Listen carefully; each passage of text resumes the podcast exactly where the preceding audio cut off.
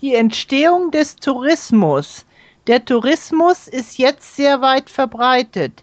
Millionen von Menschen reisen jährlich im Inland und ins Ausland. Man reist mit dem Auto, mit der Eisenbahn, mit dem Flugzeug und mit dem Schiff. Es gibt eine große Hotelindustrie, die die Urlauber empfängt und von den Urlaubern lebt. Es gibt einige südliche Länder, die vom Tourismus bis zu 50 Prozent ihres Staatshaushalts finanzieren. Dessen ungeachtet hat der Tourismus noch keine lange Geschichte.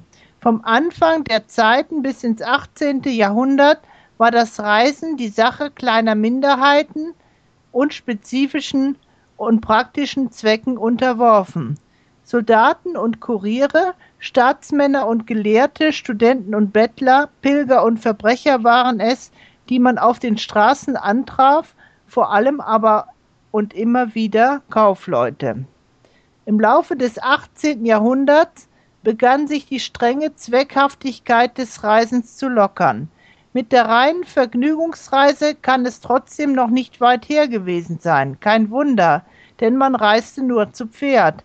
Nach einem Tag auf den unbequemen, holprigen Poststraßen war der Reisende gerädert und durchgeschüttelt, wenn er überhaupt sein Ziel erreichte.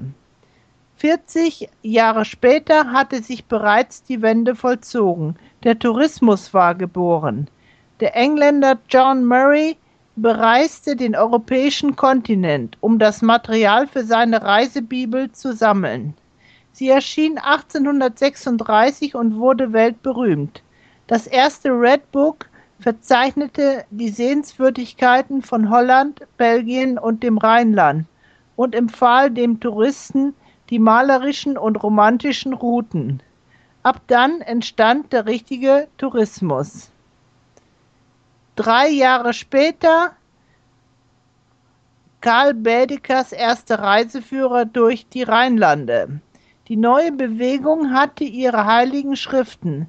Sie hatte ihren Siegeszug angetreten. Mit jedem Jahr reisten mehr und mehr Menschen und es erschienen neue Reiseführer durch verschiedene europäische Länder. Trotzdem konnten sich nicht alle Leute diese Reisen leisten. Ausgeschlossen blieben von der fieberhaften Ausbreitung des Tourismus erstens die Bauern, die bis heute seiner Ideologie und Praxis als einzige soziale Schicht widerstehen, und zweitens die Arbeiterschaft, die für seine Kosten letzten Endes aufkam.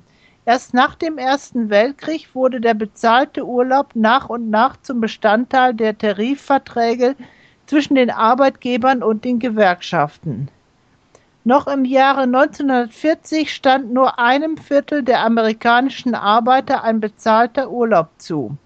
1957 lag diese Zahl bei 90 Prozent, 2000 schon fast 99 Prozent. Europäische Länder hatten ähnliche Kennziffern. Die Anzahl der bezahlten Urlaubstage ist während des 20. Jahrhunderts von einer Woche bis 24 oder sogar bis 28 Arbeitstagen gewachsen. Anmerkung von Fasulie. In Deutschland beträgt der gesetzliche Urlaubsanspruch mindestens 24 Arbeitstage. Aber auch heute können nicht alle Leute es sich leisten, eine Touristenreise zu unternehmen, weil solche Reisen ziemlich teuer sind. Das ist schade, weil das Reisen die Bildung fördert.